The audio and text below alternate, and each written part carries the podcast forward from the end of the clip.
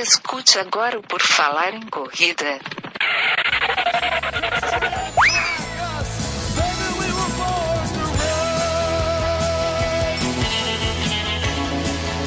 Are you ready to run?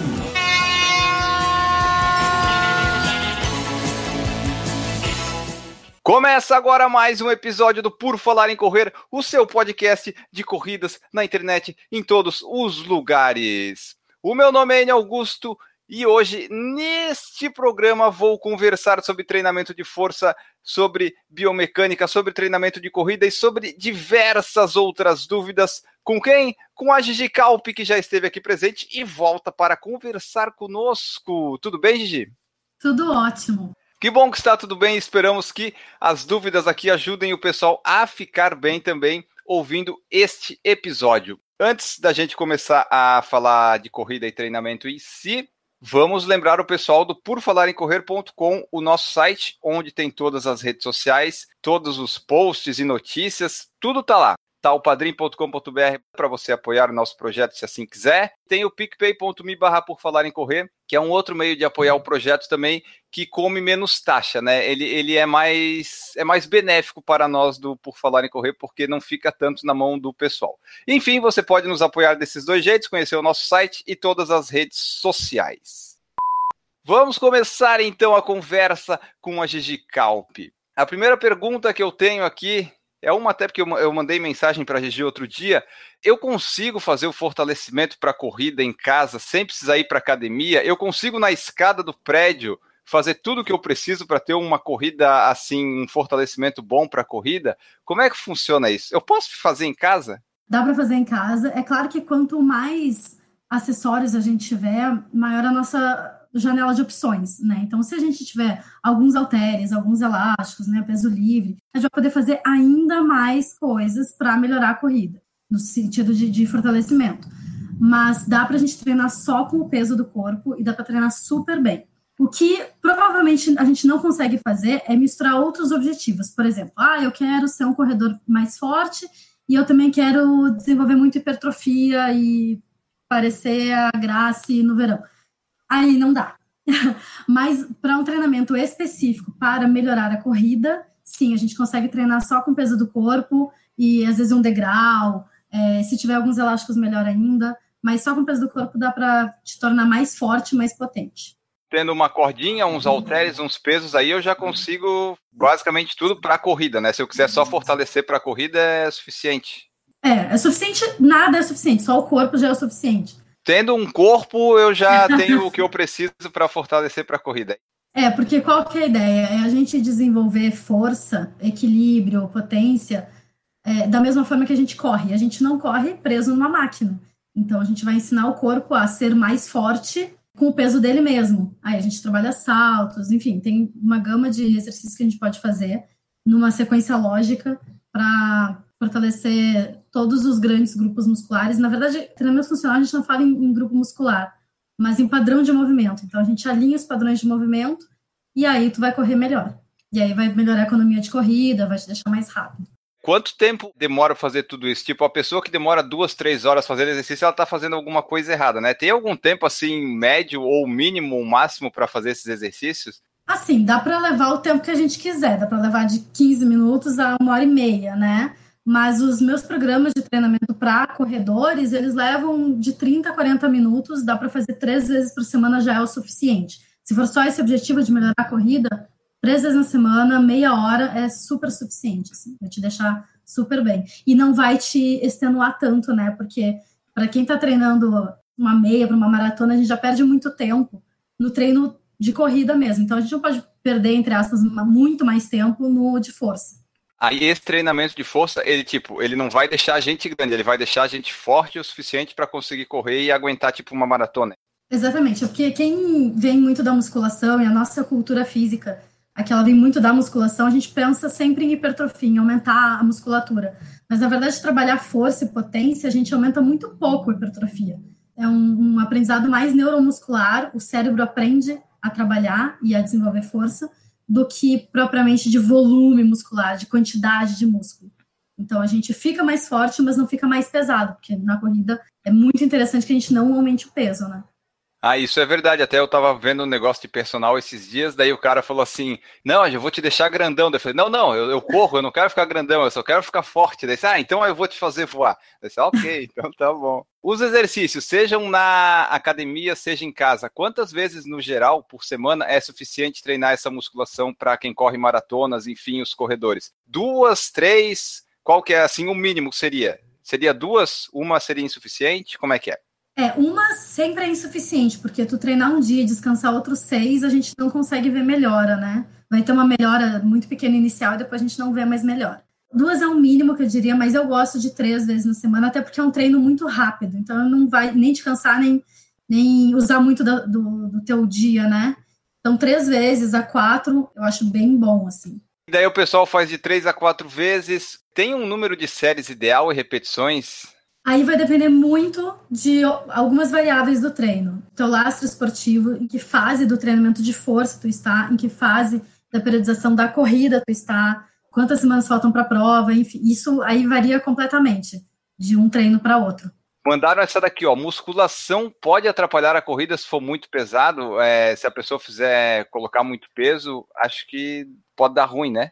Por duas razões. Uma é, se tu estiver treinando para hipertrofia, tu vai ganhar mais volume muscular, vai ficar mais pesado. Então, tu já atrapalha a corrida por estar mais pesado. A corrida de rua, é interessante que a gente fique o mais leve possível.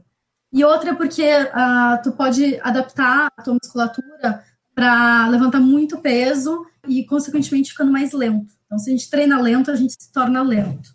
Por isso que o treino para corrida, ele é super específico, ele é bem diferente do que a gente faz nas academias de musculação tradicionalmente. Tradicionalmente a galera treina para hipertrofia, então numa janela mais ou menos de 8 a 12 repetições que ultrapasse 30 segundos de tensão muscular. Para treino de corrida, a gente vai trabalhar mais força e potência, então poucas repetições ou pouco tempo de tensão muscular e sempre colocando o, o fator de velocidade. Então, a gente vai treinar rápido potente. Eu uso bastante, por exemplo, swing com kettlebell, que é um exercício super de potência de quadril. São diferentes, entende? Não, a musculação ela vai ela pode ajudar se tu for comparar com nada. Então não faz nem de força ou vai fazer musculação. Eu prefiro que faça musculação.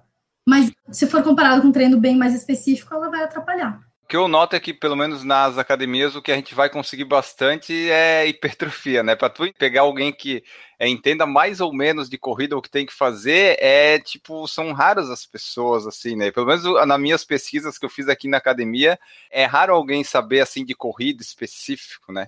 Vou te dizer que até quem corre, quem treina corrida, ainda assim tende a prescrever um treino de musculação tradicional, porque a nossa história na musculação é, é muito do, do fisiculturismo. Pensar um pouco mais da, sobre uma visão funcional e de preparação física desportiva ainda não é, não é tão difundido, isso é ainda mais raro entre os próprios profissionais de saúde.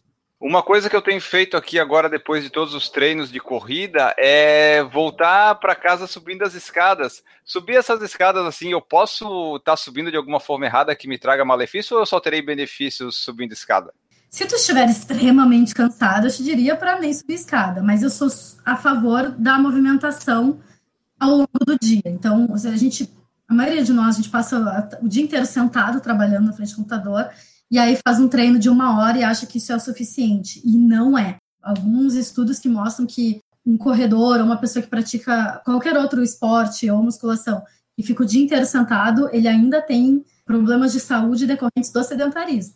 Eu diria para sim, subir escada, caminhar até o supermercado, é, tentar se movimentar mais. Errado não é.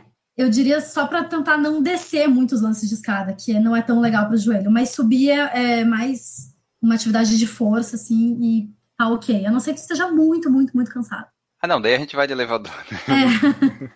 É. o que eu queria falar antes que a gente estava falando da frequência semanal, e agora eu me lembrei, eu não penso só em fortalecimento para os corredores. Eu incentivo muitos corredores a desenvolverem também mobilidade, porque a gente tem algumas articulações que precisam ser mais móveis e outras mais estáveis, e geralmente um treinamento, principalmente em academias, não levam isso em conta. Então, os meus corredores, eles têm um treino de fortalecimento, mas nos outros dias eles podem fazer um treino de mobilidade.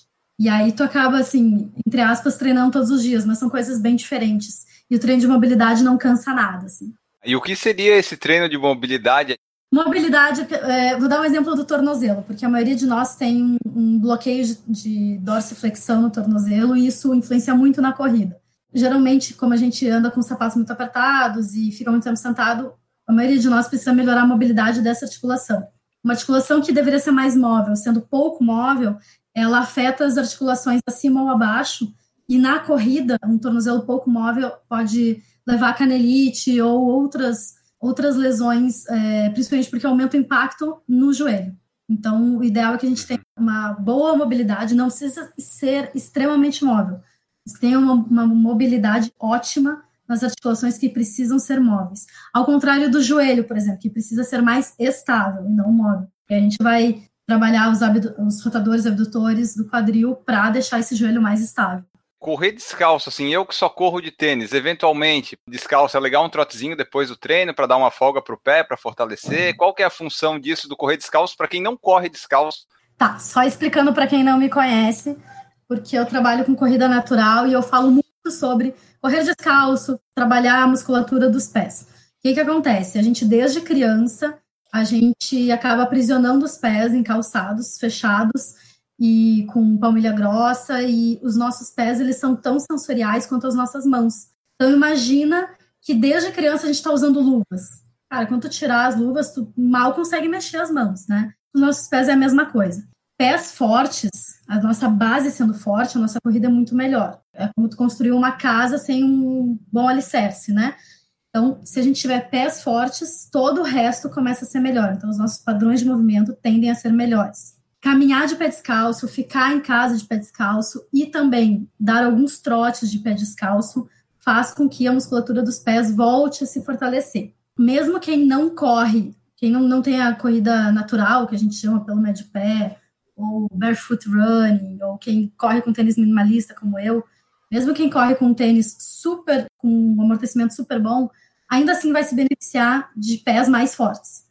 Então, o que eu digo é antes do treino, no seu aquecimento, tira os tênis e corre 3, 5, 8 minutinhos de pé descalço. Só isso, depois pode vestir os tênis e fazer o seu treino normalmente. Por que antes do treino? Porque a gente não está cansado. E aí tu tende a aprender mais coisas, neurologicamente falando, né? Mas aí é tipo um, um trotezinho leve, né? Tipo, só dá uma bem levezinho, né? Como tu aquece? Se tu aquece só caminhando, né? Corredores iniciantes que aquecem só caminhando, podem só caminhar de pé descalço, já vai fortalecer bastante. Corredores que aquecem com caminhada mais trote, podem aquecer de pé descalço com caminhada mais trote. Só não faça os educativos, porque geralmente eles raspam mais o, o pé no chão, né? Aí os, os, educativos é legal, se tu não tá acostumado, fazer de tênis mesmo. O ideal de fazer o descalço é na grama terra. Asfalto, não, melhor não, né? O problema do asfalto não é a dureza dele. O problema do asfalto é que, na maior parte do dia, ele tá muito quente e às vezes a gente não sente, às vezes, se tu colocar os pés num asfalto assim de tardezinha, ele vai estar tá só morno, mas se tu correr oito minutos nele, vai dar uma bolha no pé. Então, não é legal mesmo, né? Não sei que já tenha mais experiência. E os solos naturais, assim, chão batido, grama, Sim. Esteja bem cortadinha. O chão batido é ótimo, assim. E ali que tu falou para fazer antes, se a gente vai correr descalço, é natural que a gente vá correr não com o calcanhar. Eu acho que é impossível alguém correr descalço se pisar com o calcanhar, né? Só se a pessoa fizer um negócio muito bem feito, né? Mas aí a pessoa depois ela bota o tênis e se ela pisa com o calcanhar, por exemplo, ela vai notar a diferença daí para começar a correr, de repente começar a pisar mais para frente, ou isso só ajuda na, no fortalecimento do pé e na hora de colocar o tênis a pessoa vai com o calcanhar e vamos embora? Tudo que a gente fizer nesse sentido de, de correr e caminhar descalço, a gente consegue transferir para o treino depois. E uma das funções de correr descalço no aquecimento é exatamente essa, é a gente se colocar numa posição um pouco melhor durante a corrida. Então, sim, é, é quase, é virtualmente impossível bater com o calcanhar se a gente está correndo com o pé descalço. A gente vai diminuir a largura da passada, vai aumentar a cadência e vai provavelmente bater mais com o médio pé com a parte bem do meio do pé para depois empurrar o calcanhar. E aí esse aprendizado, sim, ele se transfere para o treino depois. É claro que não no, em um treino, né? Precisa fazer várias semanas de aquecimento de pé descalço para conseguir enxergar alguma diferença no treino com o tênis muito macio depois. Esses tênis que têm um amortecimento muito grande ou que são mais altos, que deixam o pé mais estruturado e mais preso, eles facilitam a pisada pelo calcanhar. Então, se tu quer fazer uma transição para corrida natural ou pelo médio pé, o ideal é que tu tente fazer alguns treinos mais curtos depois de algumas semanas desse aquecimento, é fazer alguns treinos curtos com um tênis um pouco mais fininho, um pouco mais que a gente chama de minimalista. Se for fazer essa transição, se quiser fazer, é aquela coisa que a gente fala, né? Vai devagar, não se apressa, porque dá para ter vários tipos de dores se tu fizer essa transição errada. Né? Eu tive, por exemplo, tendinite fibular, eu tive dor no peito do pé e no tendão de Aquiles, que eu não sei se chama tendão de Aquiles ainda, né? Uhum. Então eu tive dores nesses três aí, por causa de uma adaptação assim que eu não fiz tão bem. É o tendão calcâneo que a gente chama agora, que as coisas vão mudando de nome na anatomia também. O que, que acontece? A gente, qualquer mudança em padrão de movimento, ela precisa ser lenta e gradual, porque a gente não está usando ou não está dando uma sobrecarga muito grande em determinadas estruturas, e aí se a gente passa a, sobrecarregar elas, mesmo que seja, entre aspas, o mais correto, elas vão sofrer. Então, quem faz essa transição muito rápida acaba tendo alguma tendinite ou machuca a, a própria pele mesmo, que tem que se acostumar. Eu gosto de recomendar, assim, umas 12 semanas pelo menos para fazer uma transição, mas eu faria em mais tempo. O que é difícil é porque se a gente faz essa transição para o médio pé, se torna muito mais fácil correr. A gente corre mais rápido e mais fácil, a gente gasta menos energia correndo. E aí, cara, dá vontade de fazer todos os treinos assim, né? Então, para fazer uma transição ou qualquer mudança muito grande de gesto motor, eu costumo indicar fazer depois da sua prova-alvo, porque daí, depois da prova-alvo, tu vai baixar volume, intensidade de treino, entrar no período transitório mesmo, e aí a gente aproveita para fazer esse tipo de mudança. Não tenta mudar nada um mês antes da tua prova-alvo, porque vai dar ruim. É verdade, tipo, eu, eu ficava impressionado. Eu corria rápido até nos meus padrões com o calcanhar, mas é impressionante como correr com o médio pé dá uma sensação diferente. Até as dores no joelho praticamente sumiram. Por que, que a dor no joelho some depois que eu parei de pisar com o calcanhar, Gigi? É porque provavelmente tu pisava muito à frente do teu centro de gravidade. É o que a maioria das pessoas acaba fazendo. E aí isso realmente tem um impacto maior na articulação do joelho. O joelho entra muito estendido, né? Para quem está só ouvindo agora, imagina o calcanhar lá na frente batendo, joelho completamente estendido. Quando a gente acaba mudando esse gesto e tu vai entrar mais com o médio pé, tu acaba pisando mais perto do centro de gravidade, dá uma passada menor e entra mais perto do, do seu centro do corpo. E aí tu vai conseguir distribuir as cargas de uma forma mais uniforme. E aí tem menos sobrecarga sobre o joelho. É bem mais saudável. Assim, o joelho, ele entra como se fosse uma mola. Ele entra um pouquinho flexionado o corpo trabalha mais como uma mola do que como um robô todo duro. A gente muda ali para o médio pé, fica mais fácil correr. E esse negócio da cadência, eu preciso ter um número ideal para chegar, porque eu vejo o pessoal falando, ah, tem que ter mais cadência para correr melhor. Mas, na minha experiência, quando eu tentei correr uma cadência de 180, 180 e pouquinho controlando, eu me cansei mais e fiz um ritmo mais lento do que correndo normal solto, sabe? Aí, numas provas que eu vou lá para correr bem, ela chega a 177, 178 ela é importante ou ela é tão importante assim? Ou eu preciso me apegar a um número? Não, não precisa a número nenhum, não existe número mágico. Na verdade, não existe nada que seja uma regra absoluta em treinamento físico e biomecânica. Mas ela é um indício, mais ou menos assim. Ela é um indício. É legal comparar tu contigo mesmo também, e não só somente com os outros ou com a literatura. O que acontece é que quanto mais, quanto maior a cadência, menos impacto a gente vai ter tu vai dar mais passos por minuto. Uma cadência, por exemplo, de 160 quer dizer que tu está dando frequência de passada tá baixa e, consequentemente, o comprimento da passada está muito grande. Então, é muito provável que o teu impacto também esteja maior. Mas ela sempre vai ser um pouco mais baixa em velocidades mais baixas e um pouco mais alta quando estiver correndo mais rápido. Se eu tiver uma cadência rápida, não quer dizer que o meu passo não pode estar tá largo. Ele pode estar tá largo e a cadência ser alta também, né? Ou é mais difícil?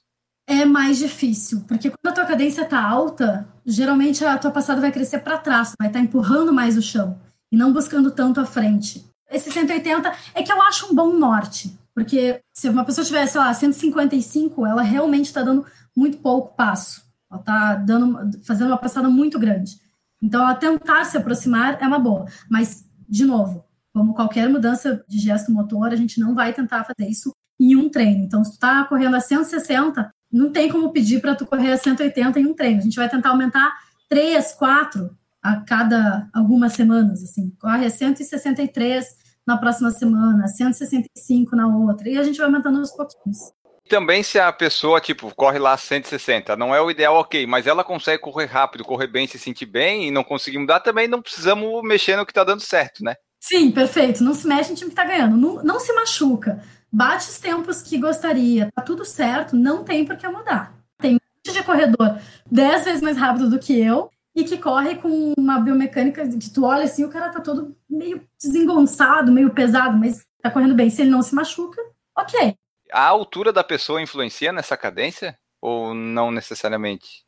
Porque assim, eu tenho as pernas grandes, é difícil ficar uhum. dando passinho curto. Assim. É, o, o, comprimento das pernas, sim, influencia mais. A, a, altura total da pessoa, não, não me lembro de ter lido assim, algum estudo que, que mostre, mas o comprimento das pernas, sim. É, porque eu vejo assim, os meus treinos ali, quando eu corri bem ali, o teste de 3 km quase deu 180. Aí eu vejo a Andressa, ela faz umas rodagens qualquer, ela tá lá 185, 190, assim, pô...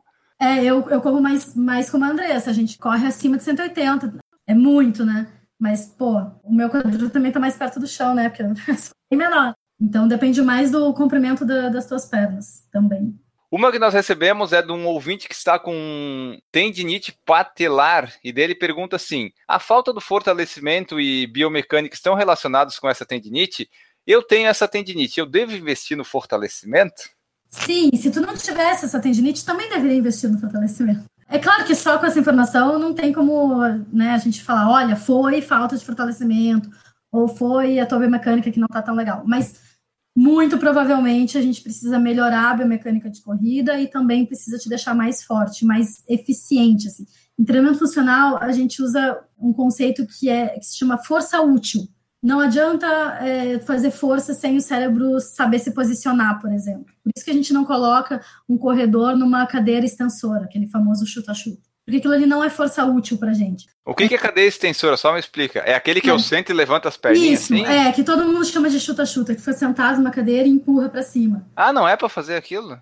Aquilo ali não, não transfere pra corrida. É uma cadeia cinética aberta, ou seja, tu está com os pés sem o apoio do solo, tu não consegue transferir aquela força pra corrida. Qual o melhor fortalecimento para a corrida, melhor exercício? Eu acho que fica mais ou menos naquela coisa que a gente falou no comecinho, né? Os exercícios para é. deixar o corpo melhor para correr, né? É, eu vou dar alguns exemplos, mas assim, não existe um único exercício, assim como não existe um único tipo de treino na corrida. É a mesma coisa que perguntar, ah, qual que é mais importante para a corrida, o longo, a rodagem ou o intervalado? Cara, todos, né? Um bom treinamento vai, vai utilizar de vários tipos de treino. No treino de força, a mesma coisa. Vários exercícios são importantes. Alguns para estabilização do tronco, então todas as pranchas e variações de prancha são importantes alguns de, de estabilização do quadril e fortalecimento do quadril e da pelve.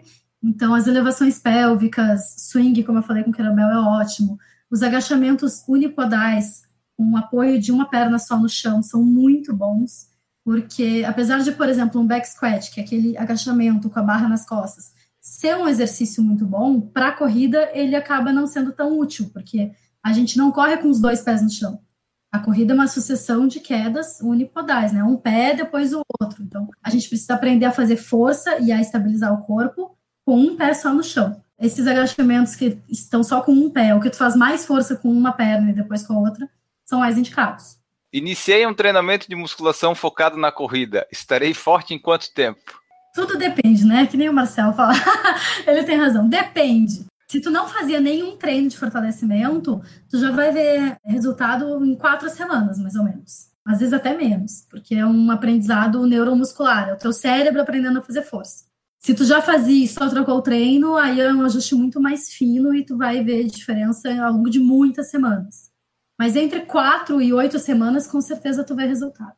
Como é que eu posso perceber que eu estou fazendo um fortalecimento, um, um, movimento correto? Porque fazer um, um, fortalecimento, seja na academia ou sozinho em casa, se a pessoa fizer o gesto errado, provavelmente vai ser tão prejudicial quanto não fazer, né? Não sei se eu estou falando besteira ou não. Mas aí quais são os indícios para saber se está dando certo ou errado? Como é que faz para tentar fazer certo? Ou tu vai estudar bastante, ou tu vai ter uma orientação de alguém que é profissional que também estuda bastante eu gosto de falar que o treinador, o treinador físico, não é o dono do movimento. Ele é um facilitador.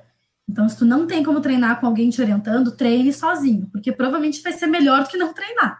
Mas se tu tiver orientação, vai ser bem melhor. Se tu sentir dores nas articulações, tanto durante o treino quanto depois, é porque esse treino não está adequado, alguma coisa está errada. Ou execução física, ou volume, alguma coisa está errada. Se tu te olhar no espelho e tu te enxergar, tiver a impressão que tu está muito torto, provavelmente tu está torto.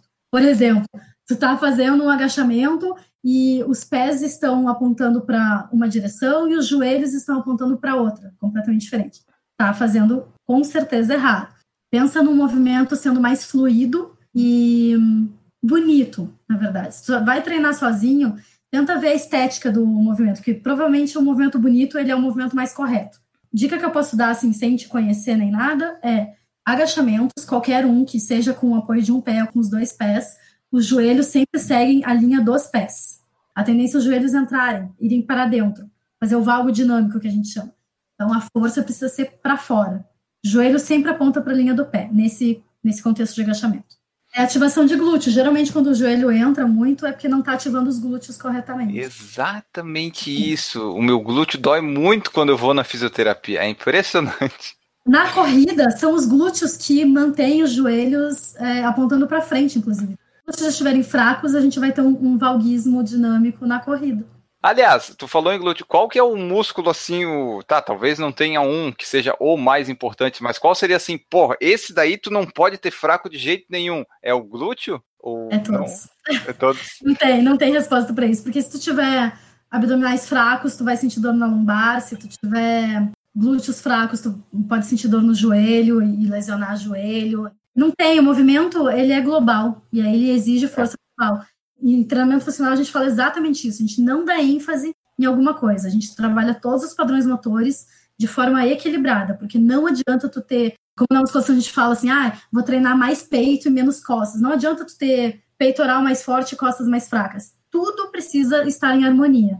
Mais uma aqui, estou parada devido a uma fratura na tíbia, que treinos faço depois desse tempo de recuperação? Onde é que é a tíbia, para quem não sabe se localizar, tipo eu? É o osso da perna. Não o da canela? Isso, a canela. É que a gente chama perna, né? É a canela, isso. É importante a gente salientar que a primeira fase da recuperação ela é na físio, tá? A gente vai pegar a segunda fase, o treinamento. Então a gente vai reabilitar, mas é depois dela ter sido autorizada pelo médico e dela ter sido autorizada pelo fisioterapeuta. Eu não sei que tipo de lesão que ela teve, de fratura, né? Se foi uma fratura por estresse, se foi uma fratura por impacto, um acidente mesmo, eu não sei. Mas para ela voltar, ela vai ter que reduzir muito o volume e intensidade de treino. E, se possível, escolher solos um pouco menos duros. Então, correr em estrada de terra é melhor do que correr em asfalto. E talvez seja uma boa ela, se for por fratura por estresse, seja uma boa ela avaliar a biomecânica de corrida dela para tentar melhorar agora que ela está voltando. Então, ela vai estar com volume reduzido, intensidade reduzida, aproveita para melhorar o gesto motor que eu fiz na minha canelite, o que eu fiz com quase todas as minhas lesões, foi para de correr um tempo. Daí é. as coisas melhoram mais fáceis se tu parar de correr, né? Tem que diminuir. É, eu imagino que ela tenha fratura por estresse, né? Que é a, assim, a consequência ruim da canelite. Se tu não trata a canelite, ela pode virar uma fratura por estresse. Então é isso, tentar melhorar o gesto motor, escolher solos um pouco mais macios, não areia fofa, não é isso que eu tô dizendo. Mas solos naturais, tipo uma, uma estrada de chão batida é super bom não aposta suas fichas em tênis muito macio, aposta suas fichas em melhorar o gesto. tênis muito macio ele pode só mascarar uma biomecânica ruim.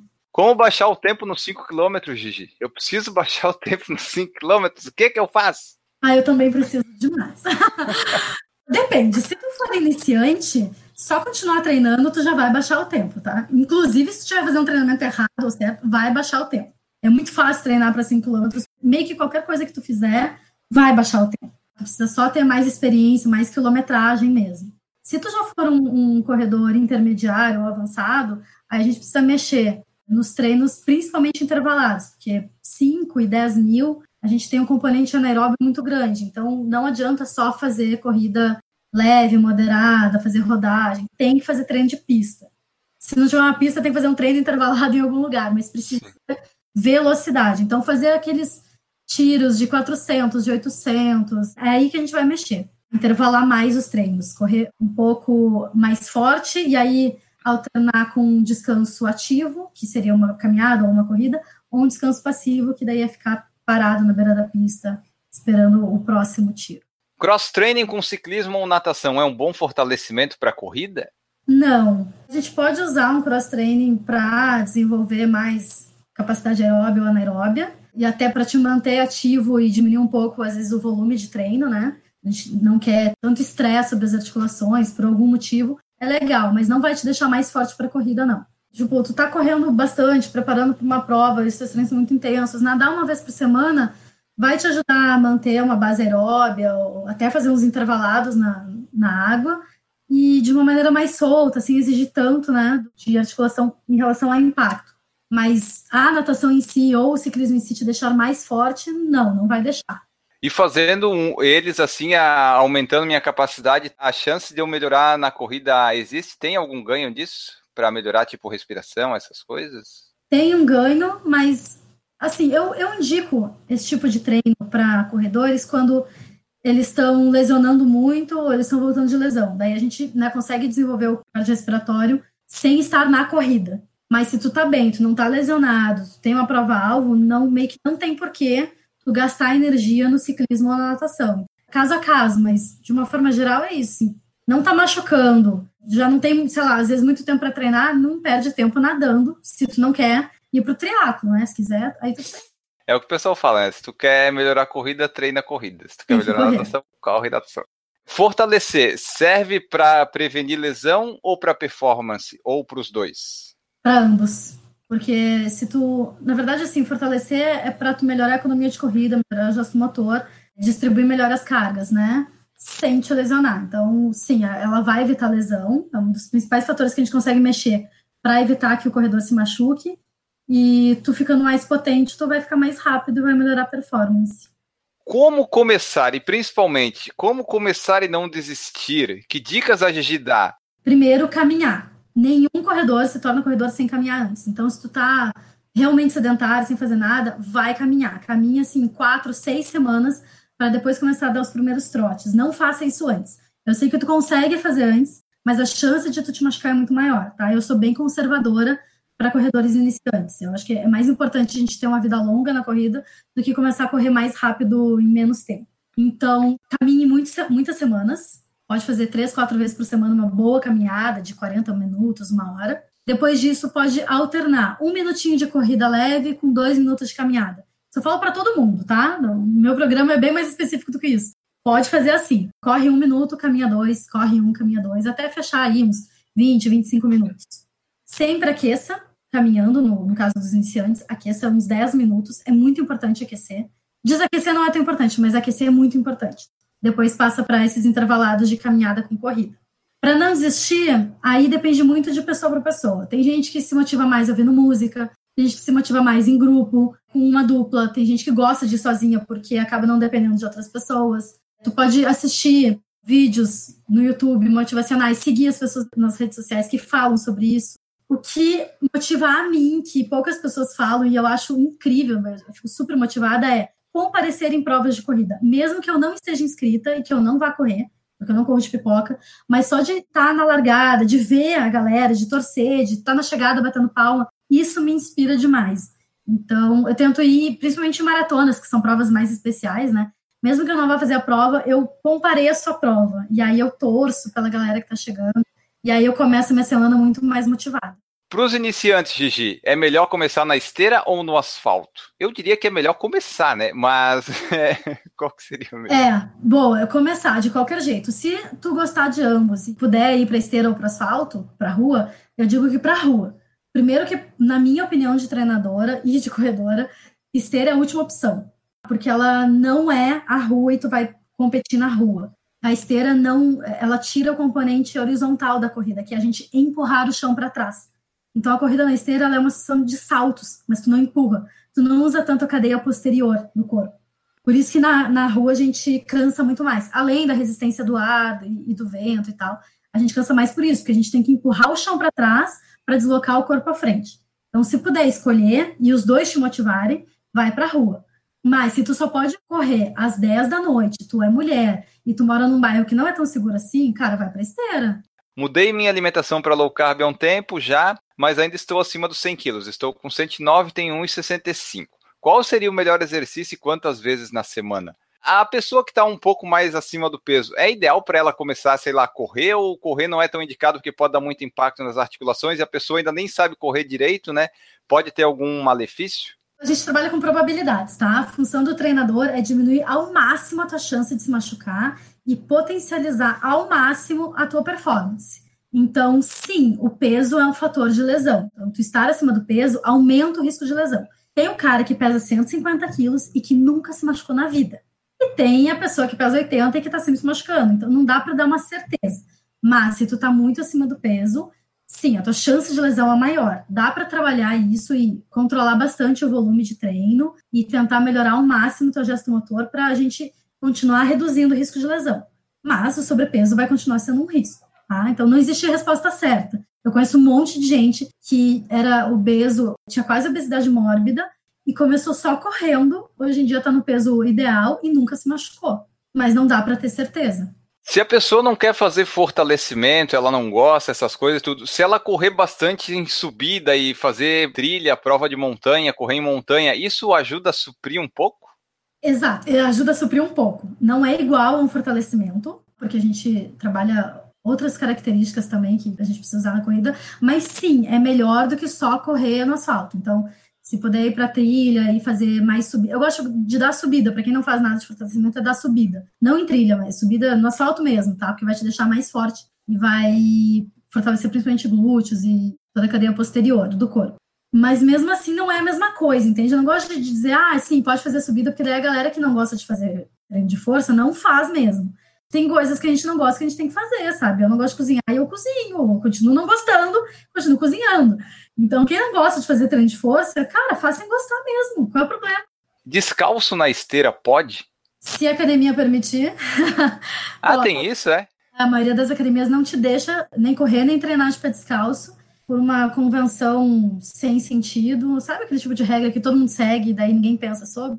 Eu já corri, sim, de, de pé descalço na esteira, só que Aí é uma percepção pessoal, assim, ela me queimou mais os pés. A minha pele do, da sola do pé, ela não é super resistente, como deveria ser. Eu trabalho para isso, né? Eu, eu, fico caminhando na rua para isso, de pé descalço, mas ela ainda não é. Então, ela é mais sensível, me queimou os pés. Se não te queima os pés e a tua academia deixa, pode fazer na esteira assim. Só que não é tão bom quanto na rua, tá? Mesmo assim, porque a esteira é lisinha, não tem pedra, não, não tem nenhuma resposta sensorial então, correr no chão, tu tem muitas informações sensoriais. E aí, Sim. te ajudar a fortalecer, enfim, tu tem um feedback sensorial melhor na rua. Qual que é o educativo para melhorar a cadência? Não é um educativo, na verdade, é um ato consciente de tu tentar diminuir a, a largura. É correndo, tu batendo mais é, o pé no chão, como se estivesse é, queimando, tipo assim, bate, é, bate, Exatamente, a gente tenta diminuir o tempo de contato no solo. Então dá para tu colocar uma música no Spotify com a cadência que tu quer, Existe essa Ah, é verdade. Dá para tu contar, mas não é um educativo, né? É um ato consciente durante o teu treino. Qual que é a eficácia para a liberação miofascial do rolinho em comparação com a técnica manual? Sabes? Na verdade, assim, o rolinho, ele é uma alternativa ao nada. Então, tu não vai fazer liberação nenhuma, tu faz a autoliberação. O rolinho, mas eu gosto muito com a bolinha, porque o rolinho, para alguns grupos, ele é bom, para quadríceps, por exemplo. Mas para fazer liberação de panturrilha e de glúteo, a bolinha de lacrosse é muito melhor. Vai sentir muita diferença, inclusive dói bem mais. Mas a liberação manual com fisioterapeuta é muito mais específica, é muito melhor. Só que a gente não tem as condições financeiras de fazer uma liberação depois de cada treino. Se tu tiver, melhor, faz sempre com físio. Mas essa autoliberação é bom que a gente faz antes e depois de cada treino. Sou iniciante, comecei a correr há pouco tempo, todos os dias aumento 100 metros na corrida. Esse processo de aumento gradativo de distância é eficaz? Eu só diria para ele tomar cuidado para daqui a pouco não estar tá correndo uma maratona, né? Tem 200, 300. É, eu não sei quanto que ele está correndo e qual é a frequência semanal, né? Porque se ele fizer três treinos por semana, é uma progressão bem ok. Se ele está correndo todos os dias, em quatro semanas, ele vai estar tá correndo um volume muito maior do que a gente daria se periodizasse o treino dele. Qual é a ideia geral do planejamento, da periodização do treino? Tu avança um pouquinho e depois tu recua um pouquinho. Nessa recuada, nesse treino mais fácil, mais leve, menos intenso, é quando o corpo vai conseguir descansar um pouco. Então, se tu treina três vezes por semana, tu pode fazer os três treinos assim com um volume e uma intensidade consideráveis.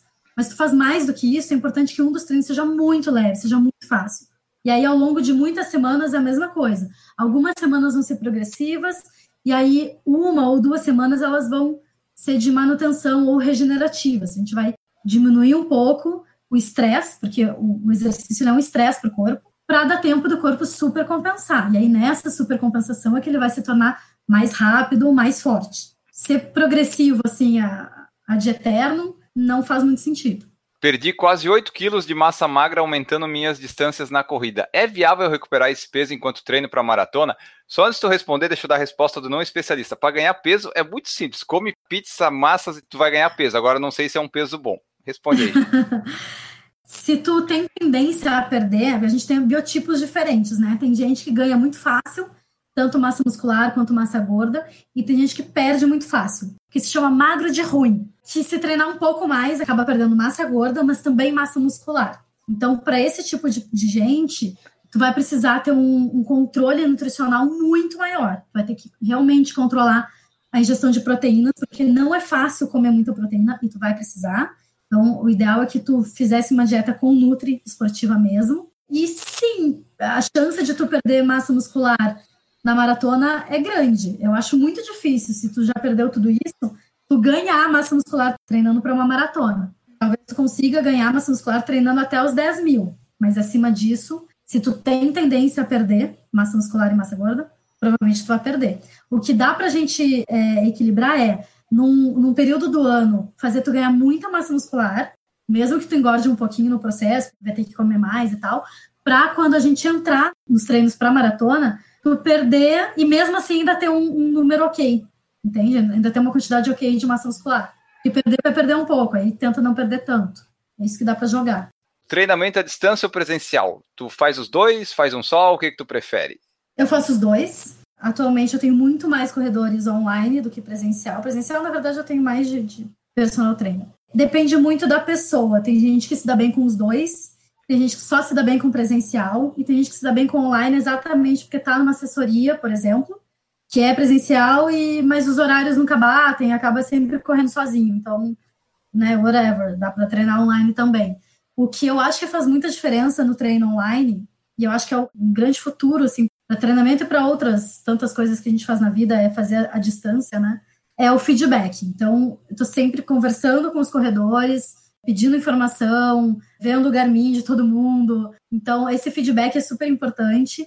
E eu peço algumas filmagens, inclusive, tanto do treino de fortalecimento, eu quero enxergar os corredores né, fazendo os exercícios, quanto da corrida, para eu conseguir corrigir. Então, eu já tive assessoria presencial, e eu acho que o meu controle é maior no online, do que era no presencial, porque sempre tinha muitos alunos que não iam no treino da assessoria e acabavam só recebendo a planilha e não existia assim um controle. Acho que depende muito do corredor. Tecnicamente dá para fazer tudo, porque por vídeo a gente faz tudo. Eu não consigo pegar a mão do corredor e tirar ele de casa para ir treinar, mas isso também não faria na presencial. Ah, tu não faz? Se, a gente, se o cara pagar né? assim, ó, eu quero uma personal que me puxe, não tem como? Que arranque de casa. não consigo fazer. Alguns corredores eu consigo encontrar ao longo do ano, porque eu viajo bastante, a gente viaja para fazer prova. Aí o presencial fica mais para as provas e eventos.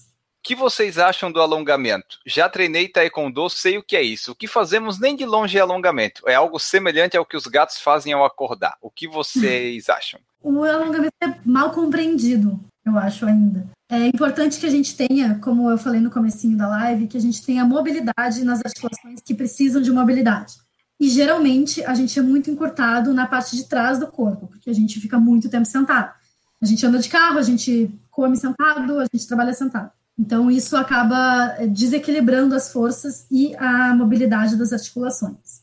Então, sim, é importante fazer um treino de mobilidade, mas não precisa ser necessariamente um alongamento antes do treino. Alguns estudos mostram que diminui a força máxima, mas na corrida isso não faz tanta diferença. Então, dá, se quiser alongar, não, mal não vai fazer, mas ele vai provavelmente vai ser pouco benéfico. O que eu uso antes dos treinos de corrida, inclusive os de força, é o que as pessoas poderiam entender por alongamento dinâmico, que é essa mobilidade. É um exercício que não é estático, não é isométrico. Por exemplo, para melhorar a dorsiflexão, a gente fica indo e voltando com o pé numa determinada posição. Não fica postando parado. É um pouco diferente. Esse sim é legal de fazer antes dos treinos. Nas mídias sociais, tu às vezes coloca fotos correndo e vejo que teu tronco fica um pouco projetado para frente. Essa é a postura correta para correr e usar o médio pé melhor? E eu já acrescento, o ideal é correr meio que caindo sempre, como se fosse cair, mas não cair? Sim, é, essa coisa de o ideal é ser pelo médio pé ou pelo calcanhar, empiricamente eu diria que sim, é pelo médio pé, mas uh, o que a gente tem na ciência é que dá para correr bem das duas formas.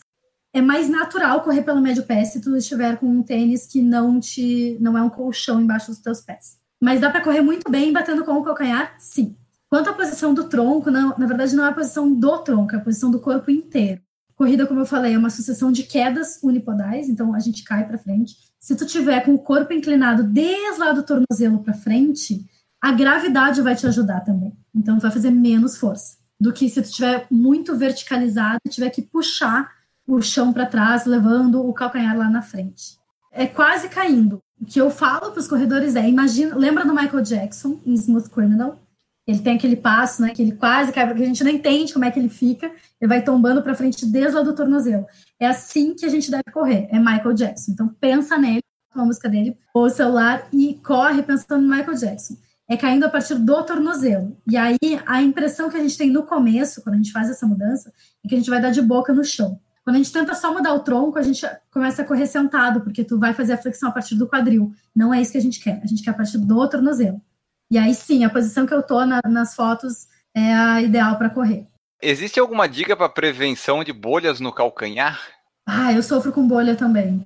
Essa história de, de, corrida minimalista exige muito mais dos tecidos moles, né? Exige mais da pele, de todos os tecidos moles do, dos pés. A gente não sente dor em articulação, mas eu tenho muito problema com bolha. Cara, o de sempre, assim, trocar meia, às vezes trocar o tênis, passar a vaselina, onde se a bolha é sempre no mesmo lugar, passa a vaselina ali.